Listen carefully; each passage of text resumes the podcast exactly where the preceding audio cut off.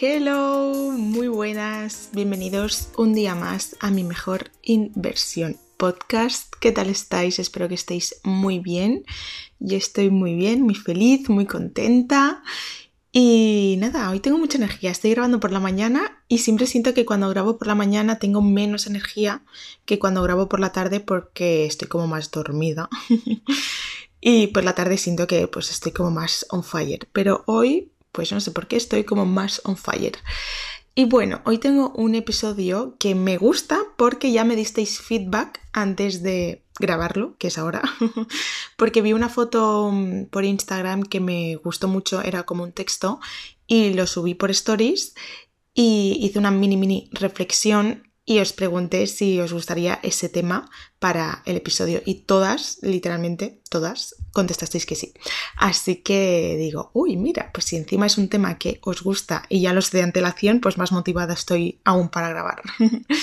y es un tema un poco complejo porque es el perfeccionismo, pero no el perfeccionismo tal y como lo conocemos, porque también podríamos hacer otro episodio hablando solo y únicamente del perfeccionismo, de lo que implica, de la parte oscura, porque muchas veces lo tomamos como una buena, ¿cómo se dice? Una cualidad, pero a veces es todo lo contrario. Pero no nos vamos a enfocar tanto en esto hoy, sino vamos a hablar de que el perfeccionismo muchas veces se convierte en procrastinación. Y esto parece algo súper difícil de creer porque parecen como antónimos, ¿no? ¿Antónimos? Un sinónimo y un antónimo. ¿Se llama antónimo? Es que me suena como Antonio. un momento, voy a buscar si se dice antónimo. A ver. Sinónimo y antónimos. Sí, ¿eh? sé que lo digo bien. Ay, de verdad. Bueno, em, total, que parecen antónimos porque son... Me sigue pareciendo raro porque parece que una persona perfeccionista esté todo el día trabajando y dándolo todo para hacerlo todo perfecto y una persona procrastinadora parece que esté todo el día sin hacer nada porque quiera y quiera pero al final no haga nada. Entonces parecen dos cosas muy diferentes pero realmente en el episodio de hoy os voy a explicar por qué muchas veces se convierte en lo mismo. Y si tú eres una persona que te consideras procrastinadora, te puedes dar cuenta que tienes un poco de perfeccionista. Y si eres una persona perfeccionista, te puedes dar cuenta que tienes un poco de procrastinador. Voy a empezar explicando la definición que encuentras en Google y en la RAE de una del perfeccionismo. He puesto Sí, creo que he puesto definición de perfeccionismo y me ha salido. Actitud de la persona que tiende a buscar la perfección en lo que hace, mejorándolo indefinidamente sin decidirse a considerarlo nunca acabado. Fijaos en la ya en la definición, porque es que ha sido muy bueno porque yo he hecho todo el episodio, he, he puesto todos los puntos de los que voy a hablar y el primer punto he puesto buscar, o sea, explicar definición, pero aún no la había buscado. Y he desarrollado como todo el episodio y ahora, antes de ponerme a grabar, he entrado en Google un momento y he buscado la definición. Y he flipado porque yo no pensaba que la propia definición te diría de lo que os voy a hablar hoy. O sea, la última parte dice, mejorándolo indefinidamente sin decidirse a considerarlo nunca acabado. Esto ya te está diciendo que es tan perfeccionista que nunca lo acaba. ¿Qué significa eso? Que lo procrastina. Pero bueno, vamos por partes. Lo que conocemos y lo que sabemos de las personas perfeccionistas es que evitan cometer errores, que suelen ser ordenadas y cuadriculadas porque necesitan tenerlo todo bajo control, que suelen planear cada paso que dan, pues por lo mismo porque necesitan tenerlo todo bajo control, que son muy trabajadoras. Pero ¿qué es lo que se esconde detrás de estas facetas de una persona perfeccionista? Se esconde inseguridad, se esconde falta de autoestima, se esconde miedo a las críticas, se esconde postergar o procrastinar las cosas. Y esto último se considera el perfeccionismo paralizante. Lógicamente una persona que es perfeccionista puede no llegar a ser una persona procrastinadora, porque hay muchos tipos de perfeccionismo, hay muchos como grados, tú puedes ser perfeccionista en algunas cosas, pero no serlo exageradamente en todo lo que haces, entonces no tiene por qué, pero sí que muchas veces coincide, por eso yo os voy a explicar para las personas que igual estáis descubriendo ahora que sois o perfeccionistas o procrastinadoras o las dos cosas a la vez.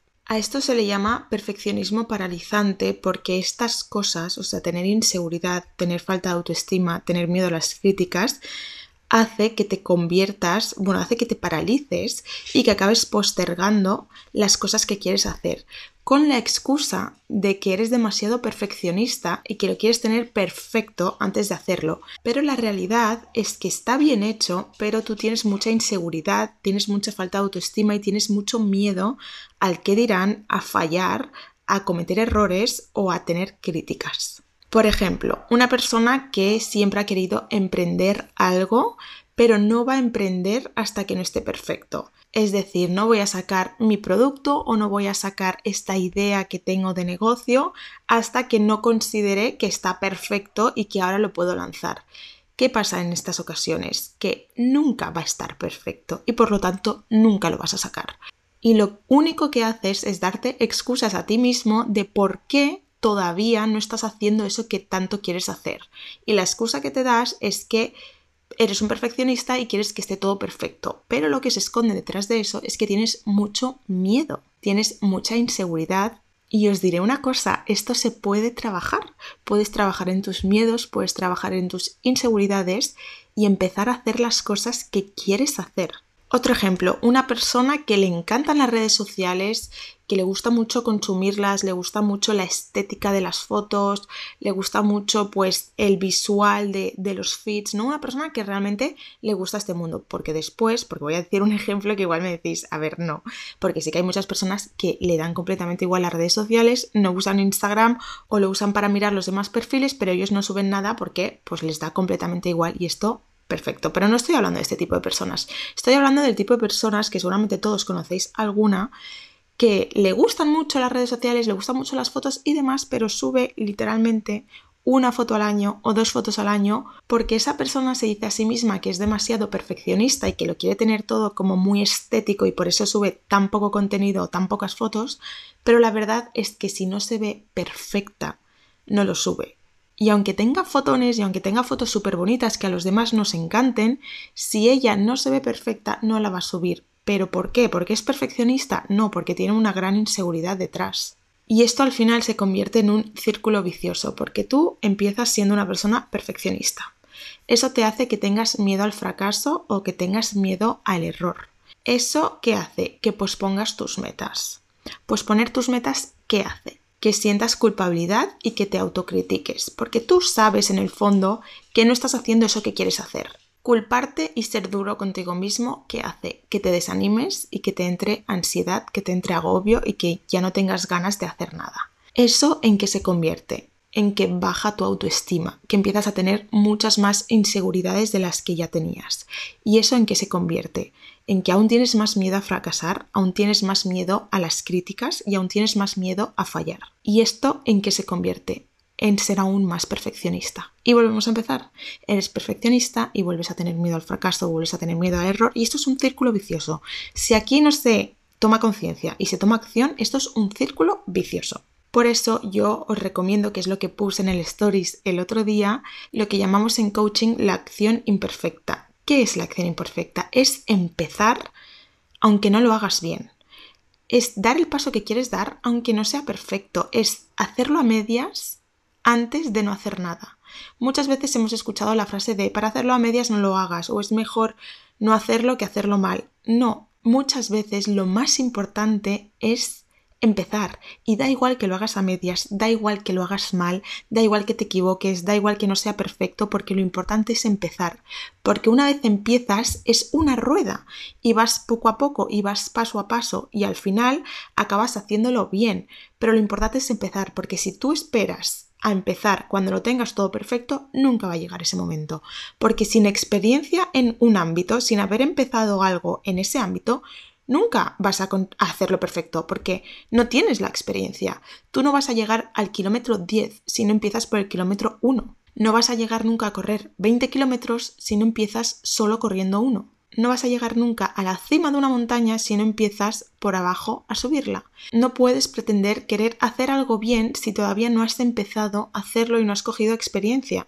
Y da vergüenza, claro que da vergüenza, claro que da resistencia hacer las cosas imperfectas, hacer las cosas mal, querer salir a correr y parecer un pato mareado, o querer, querer salir a correr 5 kilómetros y solo aguantar uno. Da resistencia, da vergüenza, pero es que estás en el camino, estás empezando, es lo que toca. Todo el mundo ha empezado por ahí. Lo que te lleva al resultado es la acumulación de pasos, pasos imperfectos, que te hacen aprender para el siguiente paso y eso te lleva al final a estar lo más cerca de la perfección.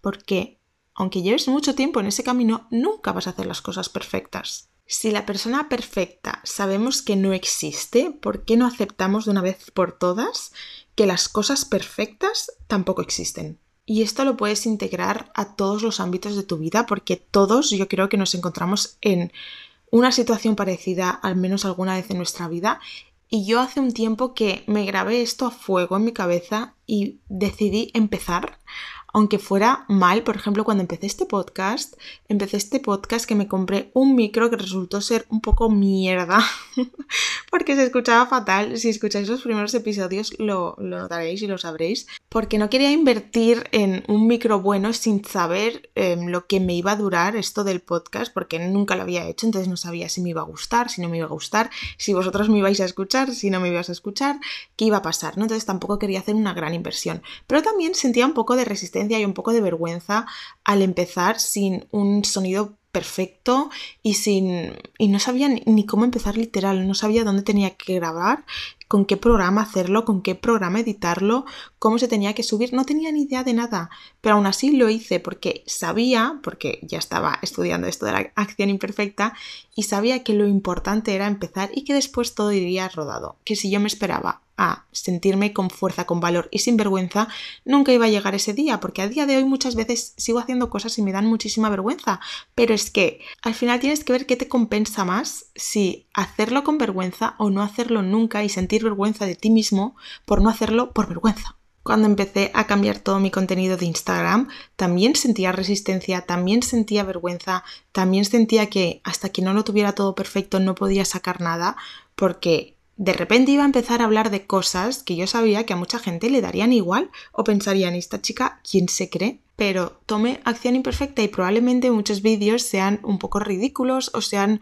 un poco que, que, no sabes muy bien por qué de repente esta chica te está hablando de estas cosas, pero poco a poco, conforme va pasando el tiempo, todo se va calmando y realmente la realidad es que nunca va a pasar nada ni nadie te va a decir nada. Y si lo hacen será a tus espaldas y pues tú no te vas a enterar y vas a vivir tan feliz. Así que no tengas tanto miedo de las críticas, no tengas tanto miedo a fallar, a cometer errores, porque después los cometes y tampoco pasa nada. Creo que lo más importante es ser leal a uno mismo y cuando eres leal y haces las cosas por ti y porque te sientes bien y porque te gusta y porque te hace feliz, todo lo demás deja de tener tanto peso. Y lo mismo, pues en el trabajo, en tu casa, si tú eres una persona perfeccionista en el trabajo, créeme que es mejor que entregues las cosas a tiempo, que hagas lo que tienes que hacer, aunque no esté hecho perfecto, aunque tenga un 8 sobre 10 en vez de un 10 sobre 10, es mejor tener compromiso, tener palabra, hacer las cosas que tienes que hacer en los tiempos que tienes que hacer y no postergarlo porque no está perfecto, porque eso al final una o dos veces puede servir de excusa, pero si tu rutina es esta, créeme que no te vas a hacer un favor. Y si, por ejemplo, estás en un trabajo donde tú lideras un equipo, donde tú llevas a un equipo de personas, ser perfeccionista en vez de motivarles y, y querer que hagan las cosas perfectas y que tengan energía y que tengan actitud y que tengan, pues, mm, como que les guste su trabajo y que lo hagan todo bien, puede hacer el efecto todo contrario. Ser una persona perfeccionista que hasta que no esté perfecto no hace las cosas, no las saca y lo quiere todo perfecto, puede crear demasiada ansiedad al grupo mm, con el que trabajes o al grupo al que lideres y que les estés como inculcando este sentimiento de culpabilidad y de comparación y que en vez de hacerte las cosas bien y, y poder como hacerlo todo perfecto, hagan todo lo contrario. Así que mucho cuidado con esto del perfeccionismo porque es muy fácil que te lleve o a un extremo o al otro. Y ahora os voy a dejar tres tips para que podáis combatir el perfeccionismo. Y el primero es que escribas tus tres pensamientos negativos más recurrentes. Tómate tu tiempo, puede ser que te tarde un ratito en pensar, puede ser que tardes un día o dos días en pensar eh, qué es lo que te dices de manera negativa más recurrente, qué es lo que en lo que te machacas. Y si no te sale nada, si no, si no sabes identificarlo, te voy a, dar unas ideas porque puede ser que sea algo que te digas de manera de debería hacer o tendría que o debería no haber hecho o ojalá hubiera hecho tal o ojalá hubiera sido tal o ojalá hubiera no sé mmm, X tal o ojalá no hubiera ojalá sí hubiera, ojalá no hubiera. Son cosas, es como, es parece como algo raro hablando así, pero es como la manera que tenemos em, como de culpabilizarnos a nosotros mismos, ¿no? Pues el debería, ojalá hubiera, ojalá no hubiera, y si fuera tal. Entonces, intentar pensar en estas palabras y a ver qué se os viene a la mente, porque suelen haber o sea, nos solemos machacar siempre con las mismas cosas o al menos el detonante común siempre es el mismo. Así que identifícalas y escríbelas. Y con estas tres cosas, ahora no tienes que hacer nada, pero es que simplemente dándote cuenta de lo que es, de qué tres cosas son las que te dices y las que te hacen sentir mal y culpable, solo con eso es un trabajo súper importante porque cada vez que tú te digas eso, vas a darte cuenta de que te lo estás diciendo. Y si no las identificas, pasan como desapercibidas, porque mm, yo, yo qué sé, se me cae un vaso y digo, es que eres retrasada, tío. Y yo no pienso en esto que me acabo de decir. O sea, es una como tontería, ¿no? Se me ha caído un vaso y es completamente normal que yo me hable así. Y es algo que pasa súper, súper, súper desapercibido porque tú no te das cuenta. Que esto es un ejemplo, ¿eh? Pero si yo ahora, por ejemplo, eh, identificara que yo estoy siempre hablándome mal, insultándome, diciéndome que eres tonta, que eres retrasada, que eres no sé qué, si un día se me cae un vaso y me digo eso, me voy a dar cuenta que me lo he dicho.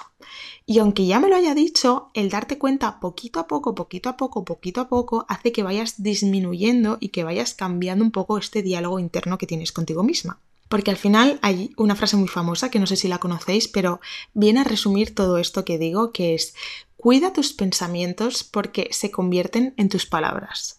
Cuida tus palabras porque se convierten en tus acciones. Cuida tus acciones porque se convierten en tus emociones. Cuida tus emociones porque se convierten en tus hábitos. Cuida tus hábitos porque se convierten en tu carácter y cuida tu carácter porque se convierte en tu destino.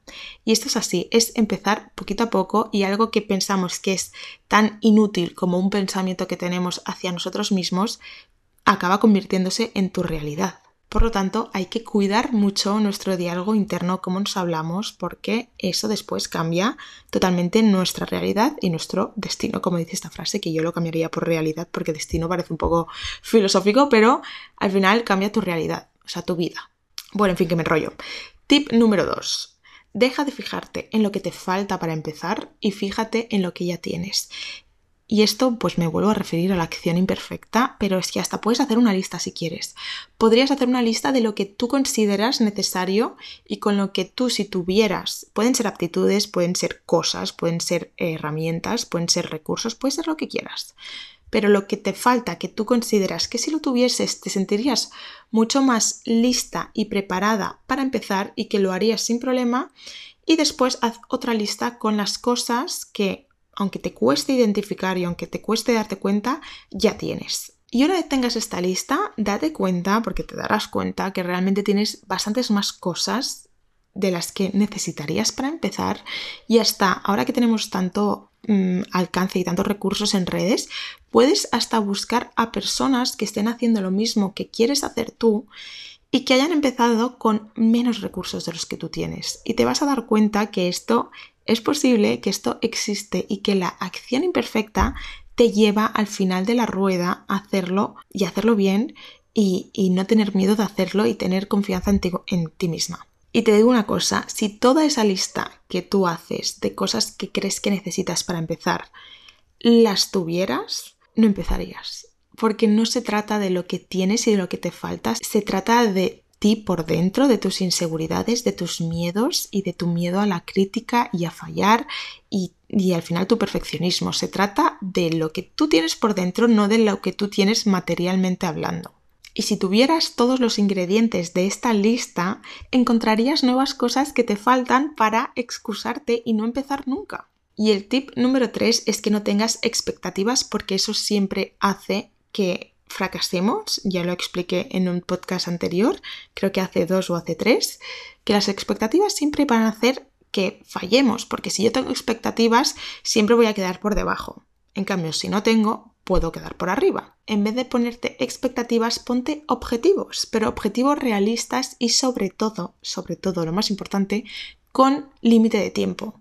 Es decir, yo quiero hacer esto, esto sé que es algo realista y que es un objetivo que puedo lograr, pero es que lo tengo que hacer antes de este día. Porque si tú no te pones una fecha límite, no lo vas a hacer nunca, porque eres una persona perfeccionista o eres una persona procrastinadora, pero que a la hora de la verdad es lo mismo.